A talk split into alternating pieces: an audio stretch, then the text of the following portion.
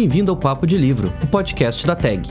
Aqui você vai ouvir sobre as obras enviadas pelo clube e aprofundar ainda mais as suas leituras, sempre com a presença de convidados mais do que especiais. Prontos para trocar dois dedos de prosa?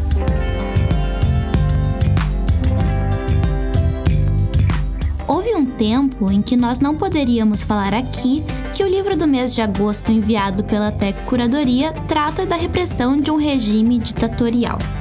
Em uma época anterior à era do podcast, tanto em Portugal quanto aqui no Brasil, um profissional do governo habitava cada estúdio, cada aquário de locução das rádios de todo o país, sempre à espera de algum deslize, de alguma coisa que pudesse ser considerada subversiva. Era só alguém levantar a voz para declarar algo que pudesse parecer apoio à revolução que.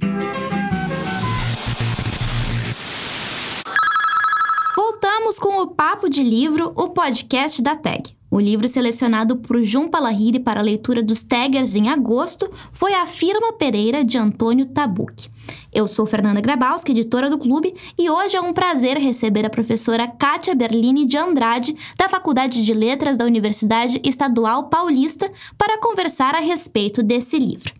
Professora, muito obrigada por conversar conosco. Esse livro foi lançado em 1994 e, mesmo se tratando de uma história que se passa em solo português, ele acabou inflamando a imprensa italiana. Então, queria perguntar para você qual foi o contexto político do lançamento desse livro. É, essa história é uma história antiga, provavelmente mais velha do que vocês todos. É, eu tive aí o meu primeiro contato com o Tabuque no final da década de 90. Foi um momento que eu estava fazendo uma pesquisa sobre literatura italiana é, contemporânea para poder escolher um, algum escritor ou escritora que fosse, né, é, bem representativo da, daquele momento, né, daquela literatura italiana contemporânea. E aí, nessa busca, é, eu acabei comentando, né, obviamente, com alguns colegas e com uma colega da área de italiano, italiano e uma amiga muito querida, e ela falou para mim: dá uma olhada no tabuque. Aí eu pensei, ah, é verdade, vou dar uma olhada no tabuque. e assim fui, em busca do meu autor. E comecei a leitura do Tabuque é, por uma coletânea de, de contos que é muito famosa e é muito, muito representativa da própria escrita do Tabuque, é, que é, é a coletânea que se chama Pequenos Equívocos Sem Importância. E são alguns contos, não é? E é, como naquele momento não tinha tradução é, no Brasil, eu acabei fazendo as traduções dos contos para depois fazer o meu mestrado e eu acabei fechando, porque o tempo era muito curto, acabei é, fechando em apenas dois contos daquela coletânea. E aí, então, é, na verdade, eu acabo fazendo no meu mestrado um, um panorama, digamos assim, da escrita tabuquiana. E nesse sentido, eu li a obra do Tabuque, né, até aquele momento, todinha, tudo que está, tudo que ele tinha publicado. E a cada a cada narrativa que eu lia, eu me apaixonava cada vez mais. E aí, é, nesse sentido, acabei é, encontrando também né, com o Socieme Pereira, né, o Afirma Pereira. E naquele momento, ainda fazendo mestrado, eu já pensei, meu doutorado será sobre a Firma Pereira. E assim foi que eu comecei a, a trabalhar né, com o Tabuque e, e me apaixonar mesmo, porque o Tabuque ele tem um, uma escrita né, bastante significativa e como dizem vários críticos ele é um, um, um grande exemplo, né? A sua escrita é um grande exemplo do, dos recursos, né? É, da pós-modernidade. E isso é bastante visível em toda a sua obra, é, mas está muito presente também na, nessas, nessas coletâneas né, de contos dele, não apenas pequenos equívocos, em que ele é, parece fazer da sua escrita um grande laboratório. Né? E uma outra característica que são é, textos que são bastante concisos, mas ao mesmo tempo muito densos. E isso tudo acabou me cativando. Então, passando ali especificamente ao Afirma Pereira, né? Esse livro ele foi lançado em 94 e mesmo se tratando de uma história que se passa em solo português, causou furor na imprensa italiana. Então, queria que você contasse pra gente qual foi o contexto político desse lançamento. O Tabucchi, quando escreve o Afirma Pereira, não é? Em várias de suas entrevistas, ele declara que ele escreveu em, em apenas dois meses, é, no verão tórrido do ano de 1993. E que é, ele não tinha nenhum interesse político. E que o romance é uma obra de literatura. Bom, essa é uma questão que a gente pode discutir em algum momento. E, e, aí, a partir da publicação, né, que foi feita no início de 1994, é, teve um crítico e escritor católico italiano chamado Luca Doninelli, que acabou escrevendo o artigo intitulado Ma che literatura é propaganda? E atacou né, com esse artigo veementemente, so, é, afirma Pereira definindo né, essa narrativa tabuquiana como panfleto eleitoral sem nenhum valor literal, literário. Bom, após essa publicação do artigo do, do Ninelli, acabou se instaurando né, uma grande polêmica em torno do romance, é, com evidentes significados políticos. E essa polêmica ela acaba acontecendo justamente devido ao momento histórico pelo qual passava a história, né, naquele ano de 94, é, principalmente pelo fato de que no começo daquele ano, em março mais ou menos, subia ao poder o, o grande magnata né, das comunicações, o Silvio Berlusconi, que, e junto com ele, dois políticos, um um perfil bastante fascista e um outro com perfil muito é, xenófobo. São eles, né? O primeiro, o Gianfranco Fini, e o segundo, o Humberto Bossi. E aí a gente está diante desse contexto histórico e político que acaba por mudar radicalmente o que estava acontecendo no cenário das eleições do país uma vez que até aquele momento o partido né, da democracia é, cristã vinha é, ganhando as eleições. E isso, né, com essa mudança do Joe Berlusconi, né, é, acaba sendo uma mudança muito radical ali na, na história política da Itália. E aí, como afirma Pereira, ele é publicado em janeiro, ele pega bem esse momento, né, esse momento de discussão política e todas as questões, né, que estão surgindo naquele momento. E aí isso fica muito, é, digamos assim, fácil, né? É, se você pensar no, no, no argumento, né, do Afirma Pereira, fica muito fácil para aqueles que são contrários, né, à narrativa do tabu, que é, taxarem, né, falarem que é de fato um, um, um panfleto, né? E é, é, muito preocupante, digamos assim, que um, um crítico literário ele, ele subtraia completamente o, o, valor literário né, de uma obra, o seu conteúdo cultural, inclusive, é, para chamar essa obra de, de panfleto literário, né? de, desculpa, panfleto político. E aí é, é óbvio que o tabu que tinha uma preocupação é, com a questão da literatura política e da história também, né? naquele momento, na narrativa não é? E até porque essa é uma característica muito forte do Tabuque, porque ele tem, né, tinha uma grande preocupação com o mundo, com a política, com a história.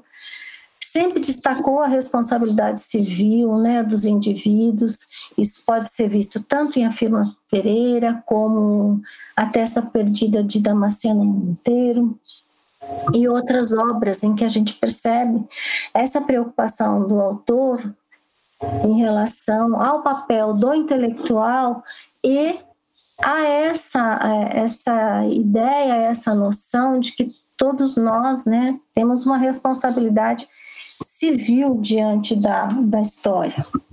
E a partir disso, né, é, principalmente mais ou menos no período que corresponde de março até outubro daquele ano, de 94, é, aí alimentados por essa polêmica, foram publicados vários ensaios e, e artigos né, sobre é, a firma Pereira. É, no entanto, em setembro desse ano, veja que é um tempo bem curto, né? É, o Tabuc recebeu, né, por a firma Pereira, um dos prêmios literários mais importantes da Itália, que é o Super Campiello. E praticamente depois, aí alguns meses depois, o Berlusconi, ao perder o apoio dos seus aliados, é, fica né, com aí uma questão de ingovernabilidade e é obrigado a deixar o, o poder. Então, aí, é nesse momento histórico, político, social, né, que surge é, a firma Pereira.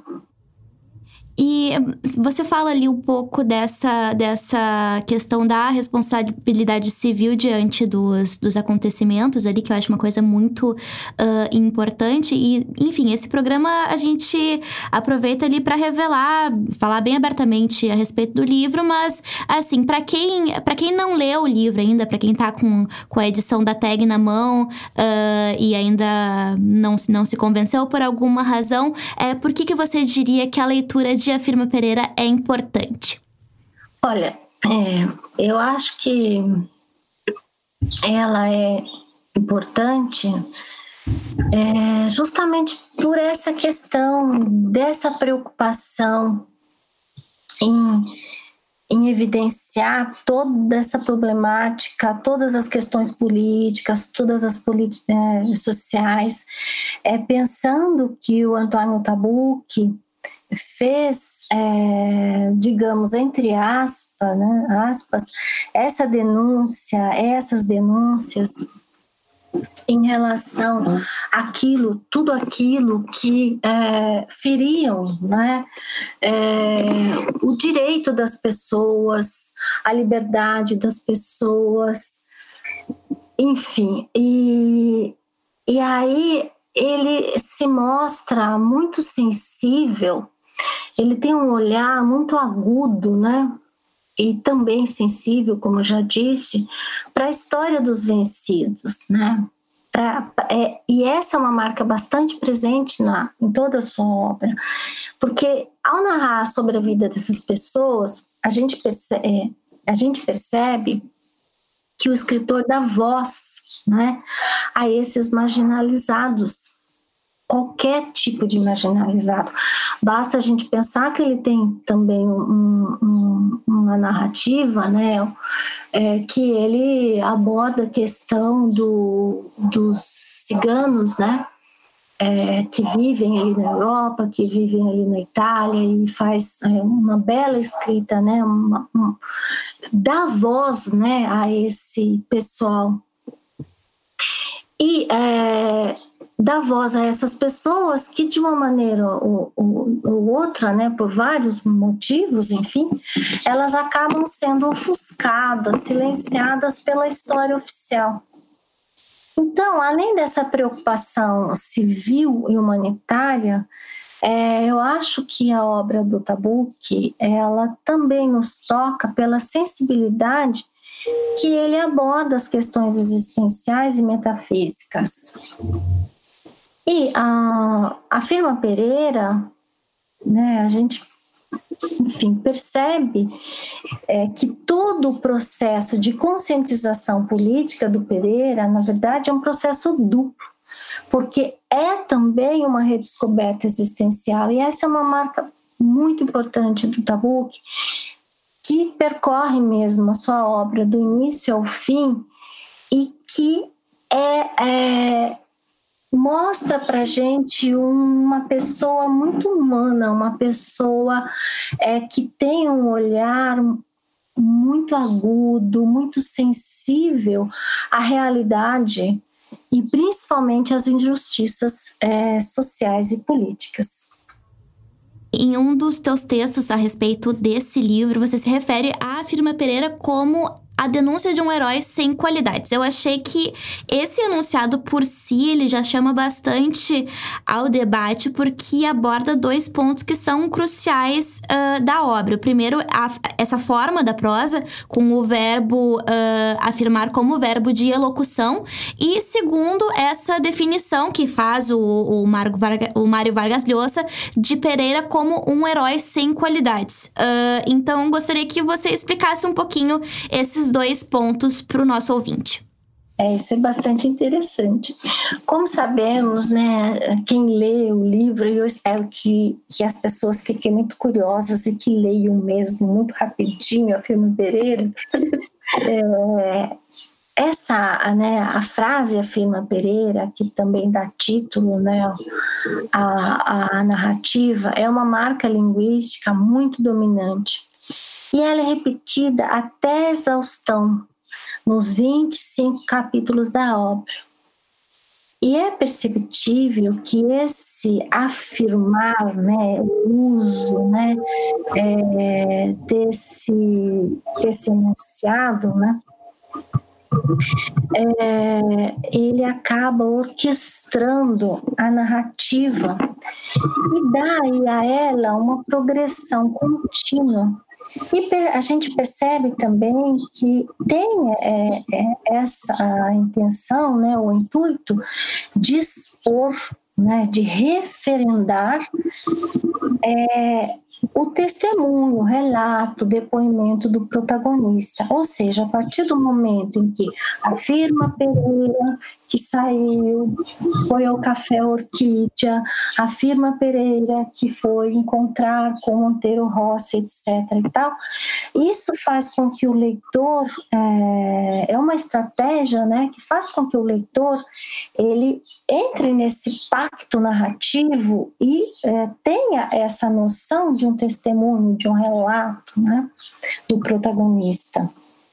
Então, eu acredito que o uso constante e, e até obsessivo do verbo afirmar na narrativa está muito é, relacionado com essa questão mesmo de, de destacar esse testemunho do, pro, do protagonista e a partir do seu relato, né, consequentemente, é denunciar a violência e o desrespeito aos direitos dos cidadãos praticados pelas ditaduras europeias daquele período histórico.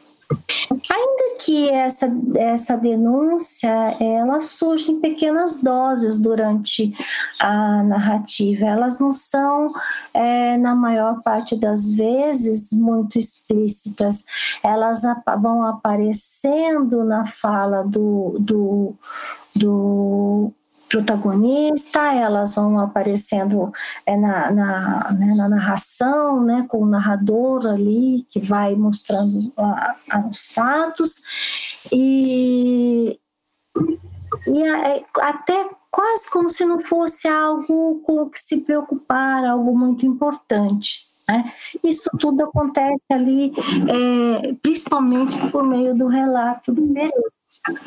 No entanto, é, a gente percebe que é, é, é uma denúncia muito pesada, é uma denúncia muito séria. e que está relacionada né, muito com a, a ideia do, do testemunho mesmo. E além disso, a, a partir né, é, dessa questão, afirma, afirma, afirma, é, o, o autor acaba criando né, é, uma espécie, o narrador, né, uma espécie de suspense sobre o desenlace da narrativa. O que faz com que é, nós, leitores, né, fiquemos é, presos a essa narrativa e curiosos né, para saber onde é que esse afirma Pereira vai dar. Né? E isso acaba sendo muito próximo né, do, de, de, estratégias né, da narrativa, né, das narrativas policiais, das tramas policiais. E, na verdade, se a gente pensar também, é, de novo, pensar nessa ideia do Tabuki como um escritor, né, é, com essas características todas é, da pós-modernidade, é, é, esse é um outro ponto, porque o tabu que é, mesclou né, durante toda a sua produção, toda a sua produção, vários gêneros é, literários em uma mesma narrativa, né, além de outras questões e outras estratégicas específicas, né, pós-modernidade, principalmente essa questão do, do, da trama policial, ou como se diz em italiano, do giallo, é, é muito presente na narrativa tabuquiana e, além disso, essa é, mescla né, de vários gêneros é, narrativos, né? É, bom, Aí, em relação a essa questão do, do herói sem qualidades, que está num livro belíssimo, né, do, do Vargas Llosa, que se chama A Verdade das Mentiras, em que ele trata sobre vários, sobre vários é, romances, né, é, e ele dá esse título, então, ao, ao capítulo que ele vai vai abordar, né, vai tratar especificamente da forma pedir. É, na verdade, é, a gente poderia dizer que o, o Pereira, se a gente pensar em termos da classificação do que é um herói, né, a gente pegar lá atrás, né, na história da literatura, o que é a ideia, né, o ideal de herói, a gente percebe que é, esse não é o perfil do Pereira. Daí vem, né, principalmente a ideia do Lhosa quando ele vai usar uh, o herói sem qualidades. E, é, e a, a, gente sabe que o, o, o Pereira ele vai fazer um ato heróico na narrativa. No entanto, esse é um ato praticamente único, né, que não será capaz de transformar o Pereira em um herói pleno. Né? Uma vez que a sua história de vida é pesadamente marcada por um cotidiano simples, medíocre até, né? pela sua obsessão pelo tema da morte, né? Pereira sempre retoma essa questão da morte. E também a gente percebe que ele não tem expectativas quanto ao futuro. Então, em virtude dessas questões e de seu apego ao passado, né, é, é que é, ele fica né, numa espécie de marasmo, não é uma pessoa ativa, é uma pessoa apática. Né? É, isso faz com que ele seja, né, segundo a definição de, do, do Vargas Llosa, herói por apenas um dia, né, que é o dia em que ele publica um artigo denunciando a morte de Monteiro Rossi. Então, é, segundo essa premissa, ele é um herói sem qualidades. E também acho que é importante a gente lembrar que quando o Lhosa escolhe é o título, né, ele está fazendo aí um intertexto, uma referência ao Homem Sem Qualidades, do, né, o romance, né, a narrativa O Homem Sem Qualidades, do austríaco Lúcio, né? Uhum. Então a ideia é essa, é de que ele não é um herói sem qualidades porque as qualidades próprias de um herói clássico, né, o Pereira não tem. Ele é herói por um dia. Então seria mais ou menos é, essa né, a leitura feita pelo, pelo Vargas Llosa e que eu acho extremamente feliz e muito apropriada para o personagem Pereira. É, eu acho interessante também colocar esse livro, você já, já começou a introduzir esse assunto aqui já ao longo dessa conversa, uh, em contexto também quanto ao pertencimento dele no pós-modernismo como movimento, né? É, o Tabuque lá pelas tantas, numa daquelas notas que ele gosta tanto de fazer, ele nos, nos diz que o Pereira era um personagem que surgiu numa noite de setembro de 92, que surgiu em busca de um autor.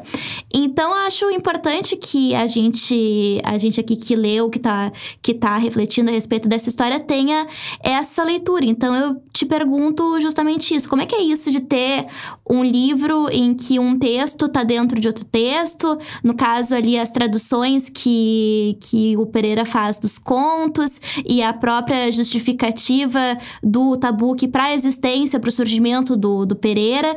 É, como, é que, como é que isso funciona e como é especialmente que você vê ele fazendo é, o Tabuque que no caso, fazendo isso dar certo, né? É, essa é uma questão bastante importante e principalmente interessante. É, bom, primeiro, antes de mais nada, eu acho que a gente vê né, na nota é, do Tabuque, né, no, no Afirma Pereira especificamente, é, que quando ele diz que o Pereira né, estava em busca de um autor, ele está fazendo, obviamente, nós sabemos, né, é, uma referência explícita ao texto do Pirandello, né, seis personagens em busca de um autor. Além disso, é importante a gente destacar a, a relação de Tabu tanto com a obra de Pirandello como com a de Pessoa. E nesse sentido, eu acredito que, dentre as inúmeras possibilidades dos diálogos né, do Tabuque é, com outros textos e autores, esse seria o exemplo mais evidente em sua obra, levando em consideração inclusive, o fato de que tanto Luiz de Pirandello como Fernando Pessoa também é, figuram como personagens na obra tabu, tabuquiana. E assim o diálogo né, de, de Tabuque é, com esses importantes e visionários escritores se dá, antes de tudo, é, pela maneira como Tabuque aborda e e pratica essa relação do real com o ficcional, bem ao modo pirandeliano e pessoa, pessoano. Ou seja, né, é, que é, ele acabou adotando o uso dos duplos pessoanos e das máscaras pirandelianas, e, é, e esse fato nos leva é, nos reporta absoluta a ideia de fragmentação do ser, do mundo, né? onde o real, entre aspas, é, deixa de ex existir uma vez que a realidade ela não é mais ímpar, singular, ela é plural, ela é múltipla. E aí, tal como a obra de Pessoa e Pirandello, é, a obra de Tabuque é pontuada também com essa preocupação é, do ser com o mundo que vive, com o uso de máscaras sociais, com a ideia de que o homem não é apenas um, e sim vários em um só, né? E nesse sentido, a gente percebe que é, no caso do, do Afirma Pereira, né, é, ele é, a gente percebe que a maneira, né, o modo como o tabu que constrói essa narrativa dá um pouco, né, é, mostras de como é que é, é que ele compõe com essa ideia de um texto dentro de outro, de toda essa questão intertextual, é, desse diálogo amplo, né? Que ele faz com toda a literatura, como você disse, a, no caso específico de Afirma Pereira, com a tradução né, daqueles autores franceses do século XIX, etc. Né? É, então, a gente sabe, por exemplo, é, que o testemunho do, do Tabuque, então esse texto dentro do outro, né, para falar um pouco disso. É, o testemunho do, do Pereira, ele está inserido na narrativa, né, é, é, do personagem que ouve, recolhe tal depoimento para depois narrar esse relato do, do protagonista, ainda que a gente não sabe quem é esse personagem, né, que está recolhendo esse depoimento. Se é um policial, desculpem, se é um policial, se é um repórter, se é um tabelião, enfim.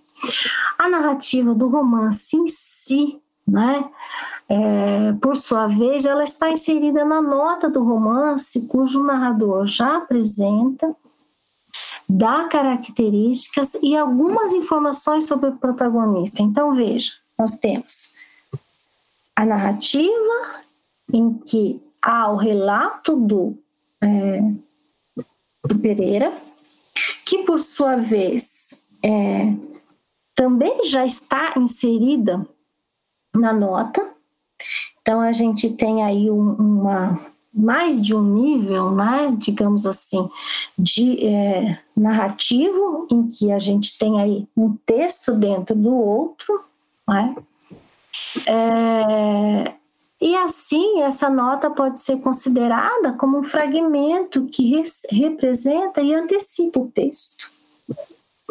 E serve como uma espécie de espelho, né, em que duplica essa narrativa é, maior, né, o relato do, do Pereira. E essa questão toda, né, a gente percebe, por exemplo, que ainda nessa nota ele vai fazer, né, dar indicações, explicações, né, sobre o, o personagem. E a, essa, essas referências, né? Ele vai fazer referências a várias outras obras, de novo, como você citou, né? A questão do, dos escritores franceses, mas é todo, todo uma, uma coleção, né? É, de obras de escritores que estão ali presentes na narrativa, já na narrativa, né? Do testemunho do, do Pereira, em que dialogam brilhantemente com aquele momento histórico, não apenas com o momento histórico, mas também com a história da humanidade de um modo geral, a história em si, a política, a história da literatura, né? Então a gente percebe que o, o existe, né, o tabu que tem essa preocupação é, em fazer uma seleção muito cuidadosa, é uma seleção muito feliz e que é, quando ele faz referência na sua, né, em sua própria narrativa essas obras, que de alguma maneira apresentam algum tipo de similaridade com o personagem, né, ali e com o próprio enredo da sua narrativa, é, a gente ele faz, ele dialoga, ele amplia esse diálogo, né, a partir desses vários textos literários, e um texto literário ali citado acaba remetendo a um outro, e isso faz com que o leque se amplie infinitamente. E essa perspectiva infinita dos textos que aludem né, uns aos outros faz com que a gente pense naquelas bonequinhas, né, é, as matrioscas, né, um texto dentro do outro, depois outro, depois outro. E aí, desse modo, é perceptível que o tabu que transporta o seu leitor um grande, imenso passeio pelo cânone literário aí, na minha modesta opinião, é essa uma, essa é uma das maneiras em que, é, ao dialogar com outros textos, com toda essa preocupação de escolha de quais são esses textos, é que ele faz com que isso tudo dê certo. E é um, e é um trabalho uh, impressionante, né? E essa questão uh, da dessa documentação de processo, essas notas que justificam, por assim dizer, essa história que está sendo escrita ali para quem está lendo, elas são super presentes, né, na, do, ao longo da obra uh, do, do Tabu, que é uma coisa que quem estuda uh, destaca bastante, porque acaba sendo uh, quase não sei, anedótico, eu acho um pouco. Eu acho que tem, tem um pouco de humor nisso, mas queria que você falasse um pouquinho mais uh, dessa questão, né, ali como profunda conhecedora do autor. De novo, eu vou pensar que. É, e fazer a observação de que isso tudo também, não unicamente, mas também está relacionado principalmente com o modo como o Tabuque entendeu e viu a literatura, o fazer literário, é, a preocupação com o leitor, a preocupação com, esse, com o jogo literário estabelecido. E, de novo, a gente vai pensar em quem? Em Fernando Pessoa e Luiz Pirandello, não é?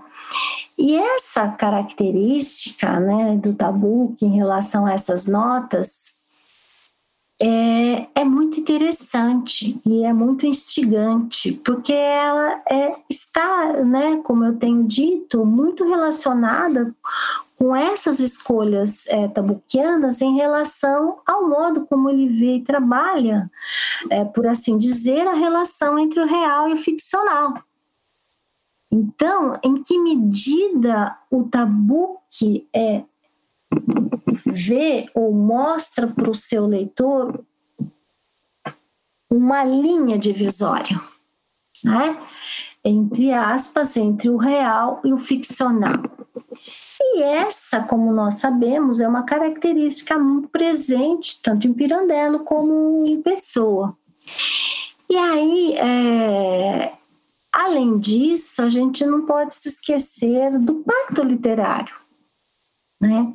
É, da importância do pacto e como o tabu que sempre deu muito valor para esse pacto literário e da relação estabelecida é, nos seus textos todos entre o autor e o leitor.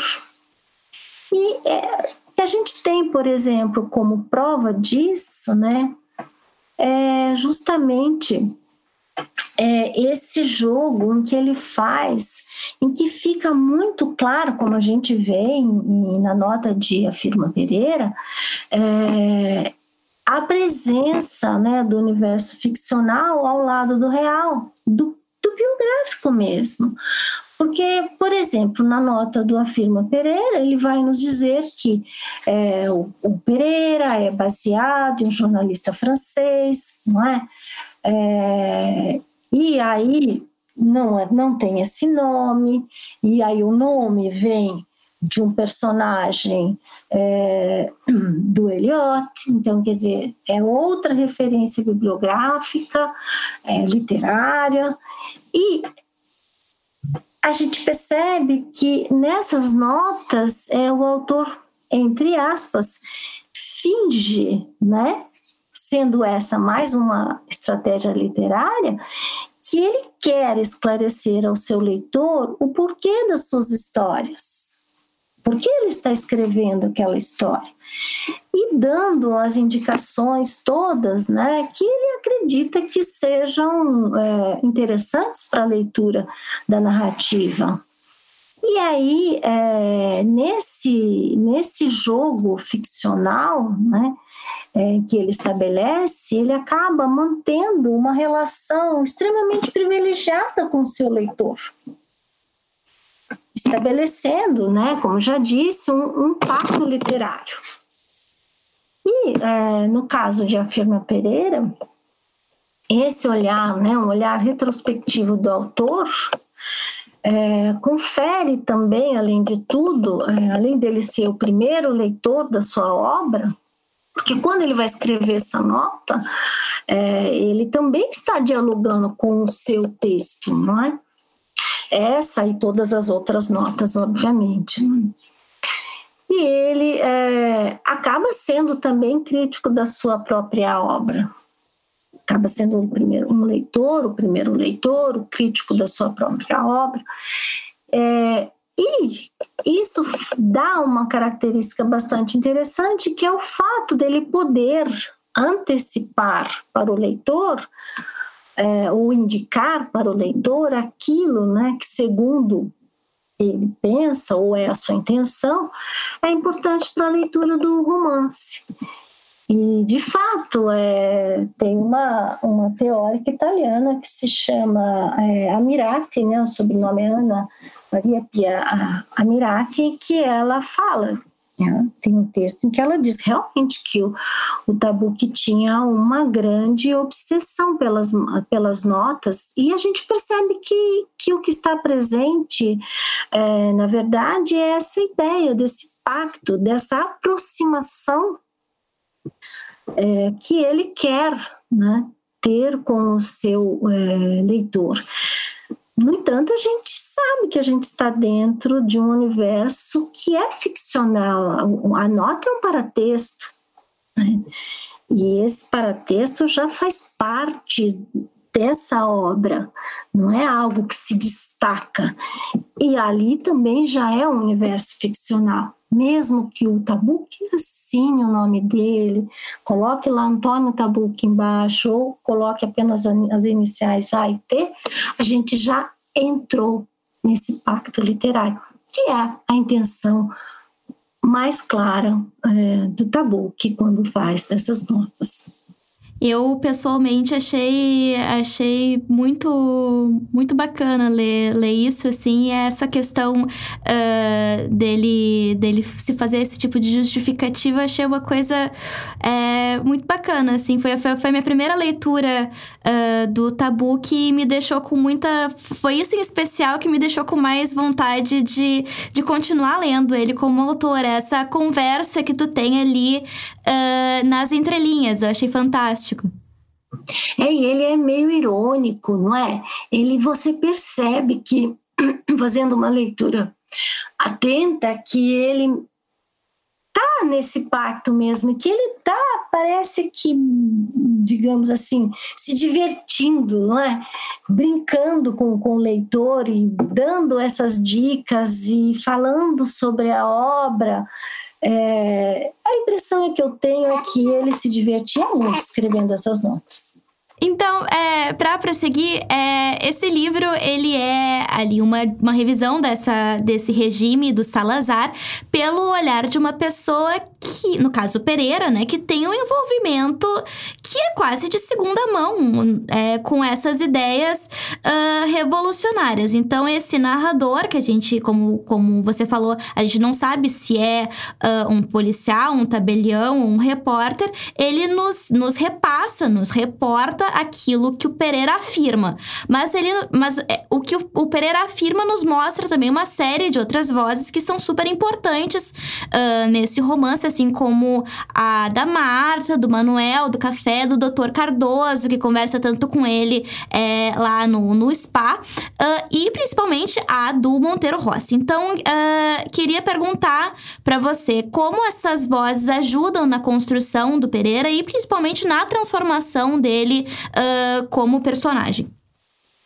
Então, é interessante que acho que nesse rol né, de personagens a gente inclua também o cânone literário apresentado. É, porque, bem ou mal, é, a gente vai pensar que muitos, né, muitas dessas é, narrativas, né, desses textos que estão aí, é, é, estão na narrativa, eles acabam, né, cada um à sua maneira, é, contribuindo para essa mudança, né, para essa transformação do protagonista. É, a gente tem, por exemplo, a, a, a grande dificuldade, entre aspas, que o, o Pereira tem em relação à aprovação de dos textos né, escritos pelo Monteiro Rossi, principalmente aqueles é, em que ele é, por exemplo, escolhe falar sobre o Garcia Lorca, né? Sabemos quem, quem foi Garcia Lorca e tudo mais, então a gente pode entender que numa Lisboa salazarista, com tanta repressão e tanta violência, é, ter ali um jornal que vá é, exaltar a figura de Garcia Lorca é algo impensável, né? Numa ditadura. Então, é, nesse sentido, eu imagino, né, acredito que esse cânone literário também faz coro aí, e são outras vozes que o, que o Tabu que insere né, nessa narrativa para contribuir, para fazer mesmo é, esse intertexto, né, participar aí com essa, toda a questão intertextual é, e dar essa, é, contribuir para essa mudança, essa transformação do, do Pereira, né? No, no caso dos personagens mais específicos, e aí eu incluo ainda né, o, o, o, padre Antônio, que né, era ali o confessor, e que qualquer dúvida, qualquer problema, ele vai lá conversar com o padre Antônio, né?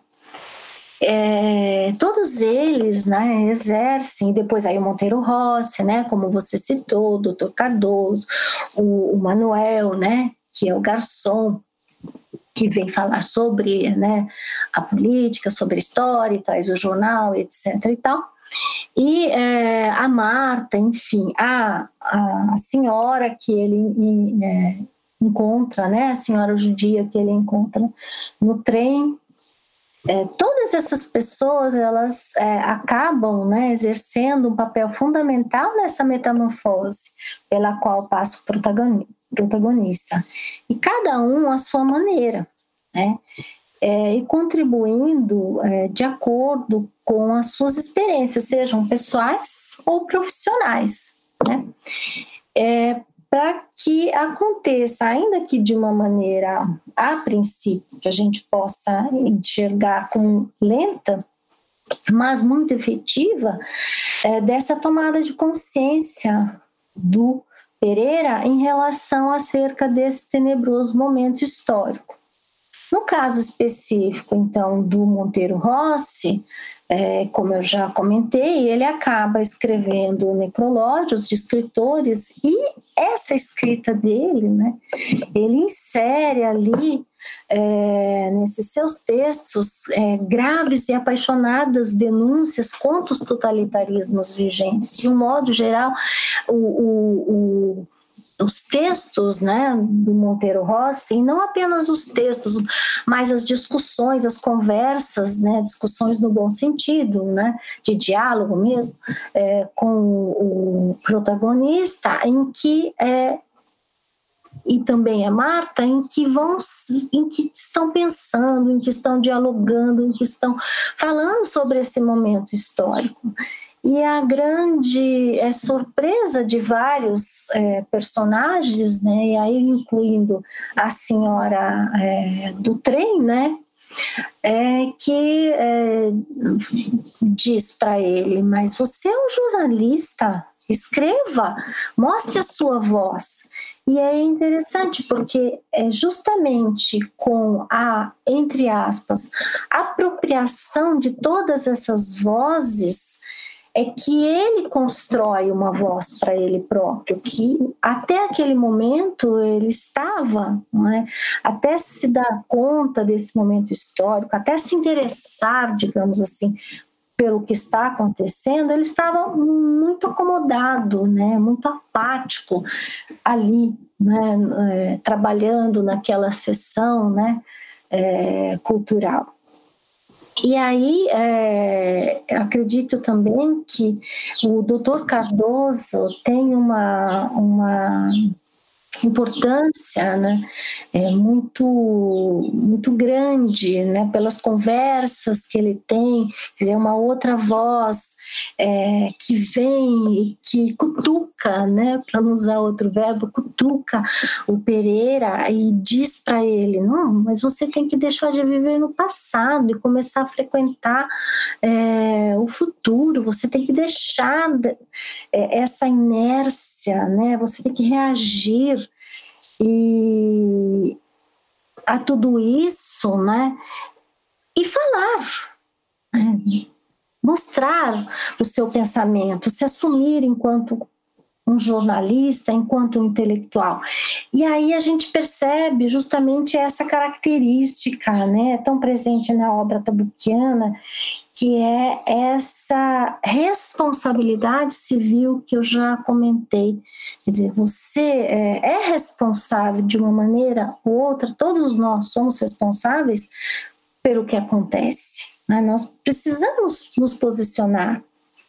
E o Tabuk sempre falou isso, sempre pôs isso nas suas narrativas é, como algo é, extremamente importante no sentido de que nós temos que lembrar, nós temos que relembrar, não apenas o Tabuk, né? A gente sabe muitos escritores, para que é, totalitarismos, que violências não é, Desse, de, daquele tipo, né, daquele momento, e outras, obviamente, não apenas naquele momento, para que não se repitam. Né? Infelizmente, a gente percebe que a história é cíclica, né? E a gente tem visto aí algumas coisas que nos deixam bastante preocupados nesse sentido.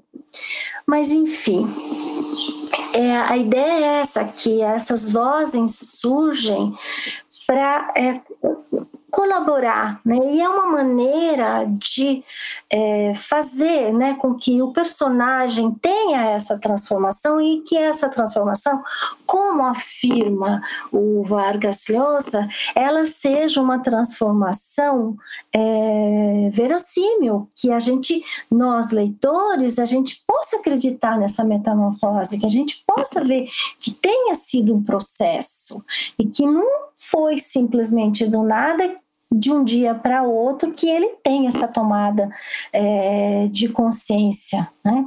Então a gente percebe que à medida que o Pereira é, vai se inteirando e pensando, refletindo a respeito dessa situação política destacada por todas essas vozes, né?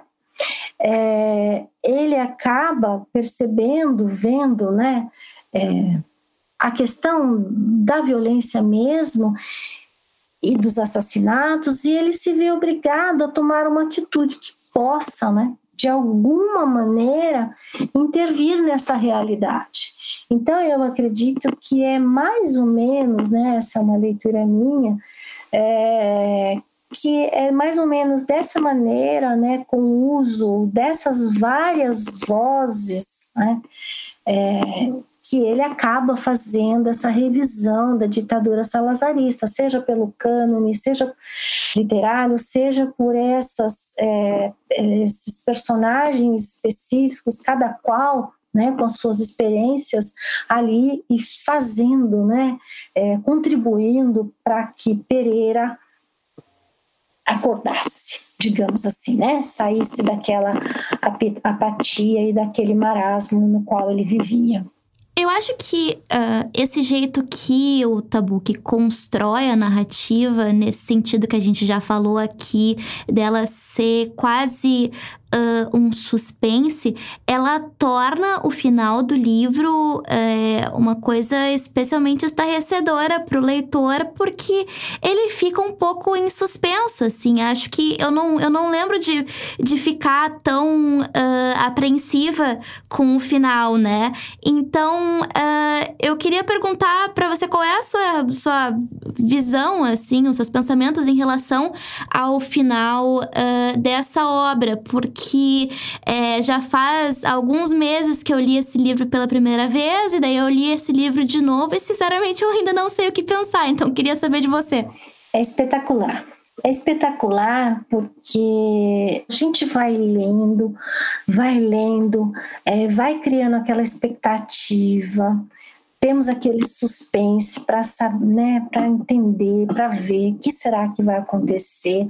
Sem falar que a, a gente imagina, né, no decorrer, pelo menos eu, né, quando li pela primeira vez, é, que no decorrer da narrativa, em algum momento, é, eu, a gente saberia quem é, para quem é que o, o, o, Pereira está afirmando tudo isso, para quem ele, que ele está dando esse, esse depoimento.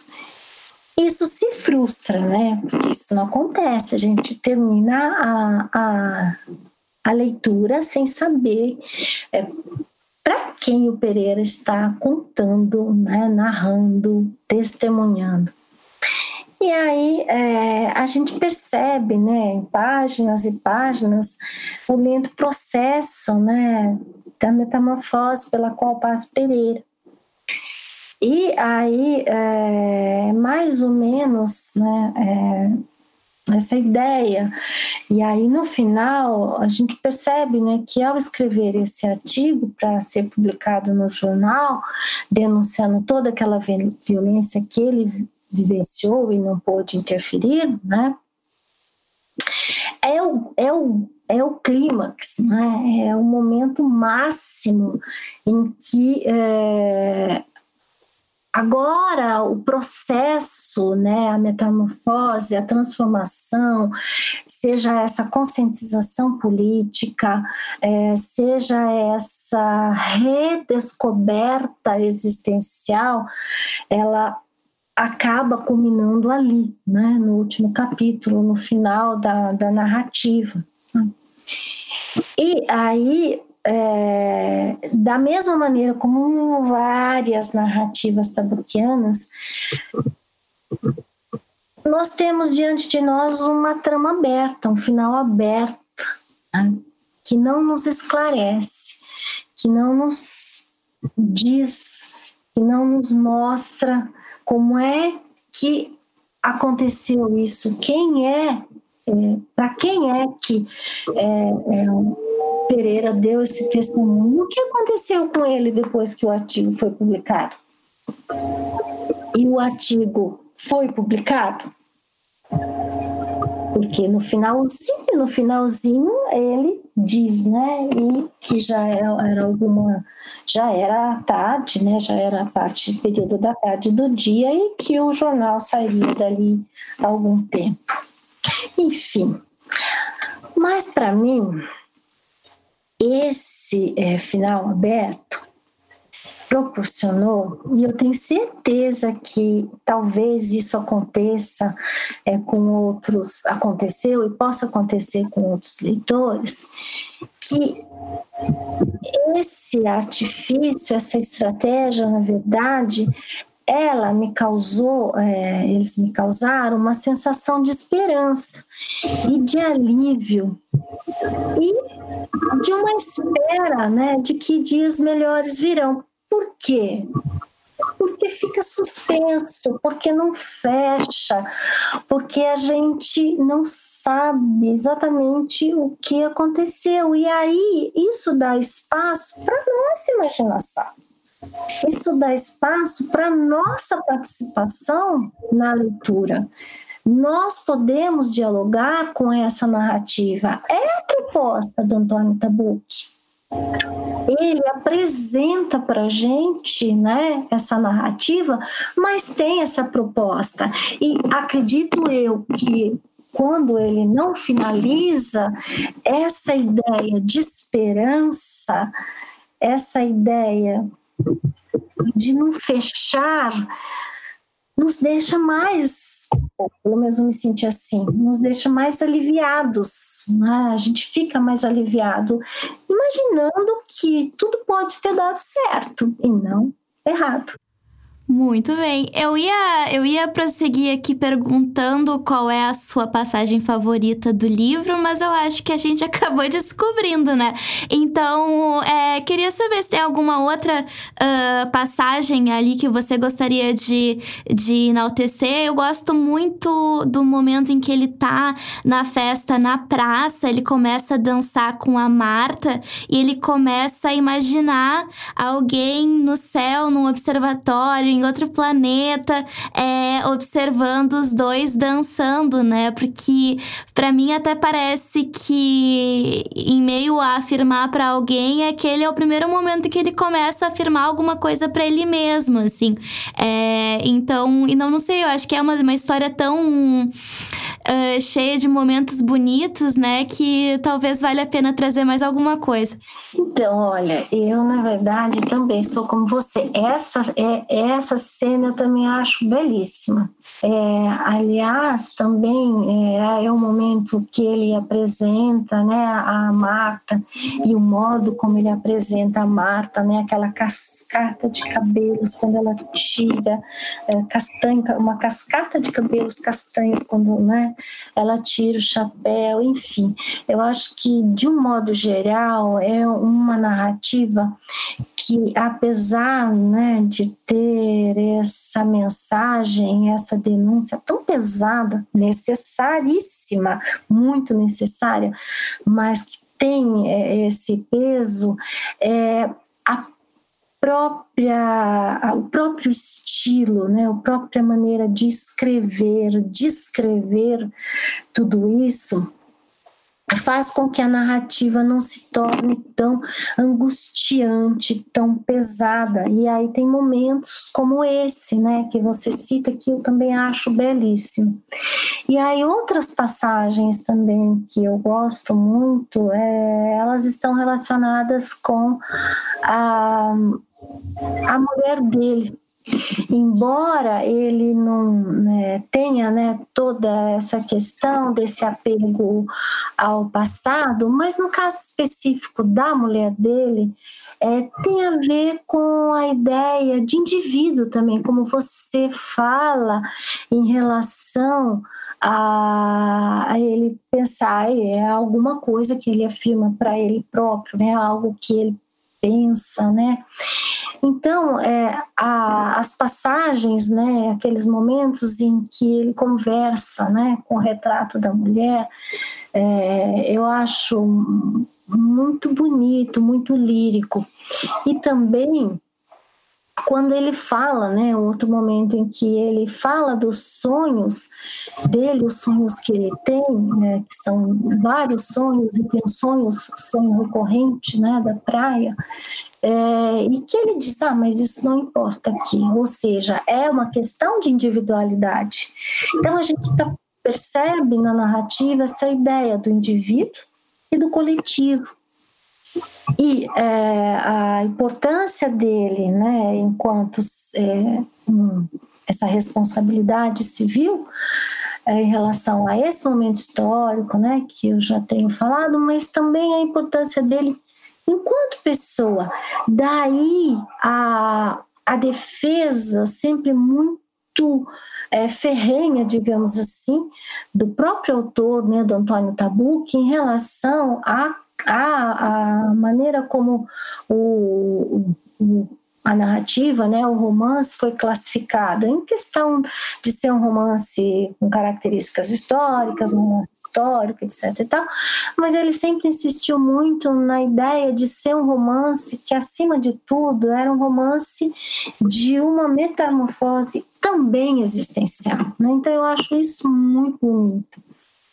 Em relação à questão ainda da mulher dele, ah, eu acho muito fofo é, quando ele vai viajar e ele pega o, o porta-retrato e tem todo o cuidado de colocar o porta-retrato em pé e não de ponta cabeça. Porque afinal de contas, ela era tuberculosa, não é? Então, como que ela ia ficar de ponta cabeça? Ela ia ficar com mais falta de ar. Então, eu acho que é, são passagens assim mais leves, levam a gente até ao riso, né? A, a, ter essa empatia com a narrativa, é, que eu gosto bastante, né? É, na narrativa. E, como eu já falei, o último, o último capítulo, né, de um modo geral, porque ele acaba tendo assim uma, não sei, talvez uma ideia de catarse mesmo, né? E, e aí, com esse final aberto, ele abre inúmeras possibilidades para que a gente possa pensar que nem tudo está perdido. E aí, então, eu gostaria até de falar que, no caso, depois que todo mundo ler, eu aconselho demais a leitura. Acho que não dá para perder a leitura de Afirma Pereira e aí da obra do Tamuque de um modo geral. Mas acho que também vale a pena, depois da leitura, assistir o filme.